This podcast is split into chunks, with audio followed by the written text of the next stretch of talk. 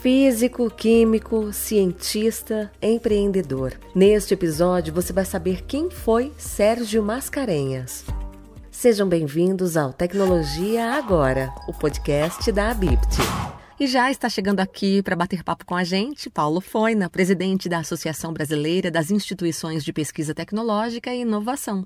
Foina, o professor Sérgio faleceu no último dia 31 de maio e você teve a honra de conviver com ele. Quem foi Sérgio Mascarenhas? O professor Sérgio Mascarenhas, pessoa muito conhecida no mundo científico, mas pouco conhecida fora dele. Uma pessoa espetacular. Ele morreu, infelizmente, nesse último dia 31, de uma parada cardiorrespiratória, é, em Ribeirão Preto, onde ele estava internado, e deixando um, um, um legado muito grande para a ciência, principalmente naquela região do centro do estado de São Paulo. O, o professor Sérgio fez muita coisa na vida dele, é uma das, das pessoas mais profícuas em produção científica e tecnológica, daí a importância para a BIPT é, de uma pessoa como o professor Sérgio Mascarenhas. Ele é físico e químico, graduado pela Universidade Federal do Rio de Janeiro, né, e foi professor titular da Universidade de São Paulo, no Instituto de Físico-Química de São Carlos, que por sinal ele criou em 71, entre 71 e 72. O Instituto de Físico-Química eh, de São Carlos é um, é um grande centro de pesquisa, não só teórica, mas principalmente pesquisa tecnológica na área de física e de química, produzindo grandes avanços para a tecnologia brasileira. Além disso, né, mais ou menos nessa mesma época, ele fundou e dirigiu o Centro Nacional de Pesquisa e Desenvolvimento de Instrumentação Agropecuária eh, de São Carlos, que é um instituto vinculado à Embrapa, que desenvolve tecnologias, equipamentos, instrumentação para agropecuária de ponta no Brasil até hoje. É um dos grandes centros de desenvolvimento de instrumentação agropecuária, área de drones, robôs para agropecuárias, etc. Também nessa época, em 70, ele participou da fundação da Universidade Federal de São Carlos, que foi uma universidade que, naquela época, quando criada, uma universidade eminentemente tecnológica. E nessa universidade ele criou o primeiro curso é, do Brasil de engenharia de materiais, que estuda cerâmicas, materiais compostos, metais sofisticados, plásticos, etc. O Mascarenhas ficou conhecido no mundo todo, né?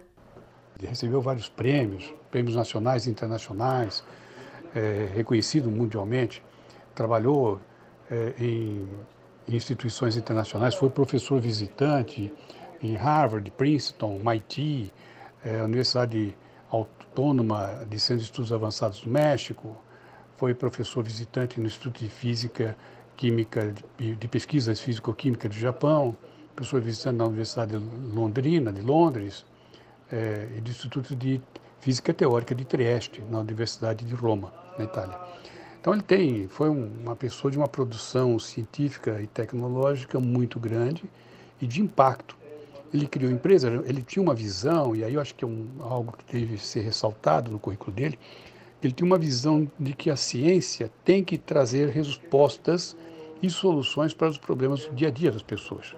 Não só fazer uma pesquisa teórica, mas também uma pesquisa que traga resultados. Por exemplo, ele a, a, convite do prêmio Nobel Abdus Salam, ele implantou e dirigiu um centro de biofísica e física médica lá em Trieste, no Instituto de, no, no Centro de Física Teórica de Trieste, na Itália. Então veja, ele estava preocupado em, em, trazer a física e a, e a, a ciência para resolver problemas médicos, problemas de saúde, problemas práticos do dia a dia. Né?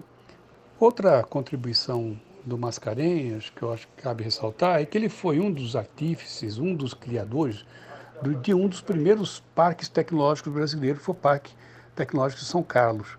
Ele, com a visão de negócio, né, uma visão empresarial que ele tinha, ele até criou uma empresa lá no, no parque, ele ajudou a criar um parque tecnológico, que na época era uma novidade no Brasil, isso nos anos final dos anos 70, é, onde você tinha o, as empresas que nasceram de dentro do, da discussão acadêmica, de dentro da academia, e ali tinha a USP, né, a Escola de Engenharia de São Carlos, o Instituto de Físico-Química de São Carlos, o Instituto de Ciências Matemáticas de São Carlos, todos vinculados à USP, e tinha também a Universidade Federal de São Carlos, com cursos de computação, física, química, matemática, engenharia de materiais na época, além de biologia e, e ciências da pedagogia. Então ele criou esse parque com uma visão moderna na época e ainda moderna, quer dizer, poucos parques no Brasil conseguem implementar, que é uma integração muito forte entre as empresas colocadas no parque e a universidade. Então, a universidade cedia de maneira quase que gratuita ou, ou com, um, cobrando taxas pequenas a sua infraestrutura para as, as empresas nascentes se desenvolverem. Então, era comum usar os, os fornos de sintetização de cerâmica da, das universidades, usar laboratórios, eh, microscópios eletrônicos, etc., pelas empresas. E com isso desenvolver um parque tecnológico pujante. Hoje é um dos grandes parques brasileiros, o mais antigo, é, em tecnologia de ponta, né, exportando tecnologia para o mundo inteiro, na área de ótica, de materiais, de lasers, etc. Uma pessoa para servir de inspiração, né, Foina? O professor Sérgio Mascarenhas é, é uma das, dessas figuras que devem ser lembradas, e não só lembradas, mas copiadas. Vi como exemplo para os nossos cientistas, nossos alunos, é, como pessoa que colocava a ciência, com todo o rigor científico, à disposição e a serviço do bem-estar e do desenvolvimento econômico da população e do país como um todo. Então, é uma pessoa que merece é, todas as honras em nome da BIPT, pelas suas realizações e espero que ele seja lembrado para todos sempre como uma das grandes figuras da ciência e da tecnologia brasileira. Paulo Foina, mais uma vez, muito obrigada pelas explicações. E este foi o Tecnologia Agora, o podcast da Abipt. Fique por dentro de todas as notícias. Acesse portal.abipt.org.br. Abipt, há mais de 40 anos tecnologiando.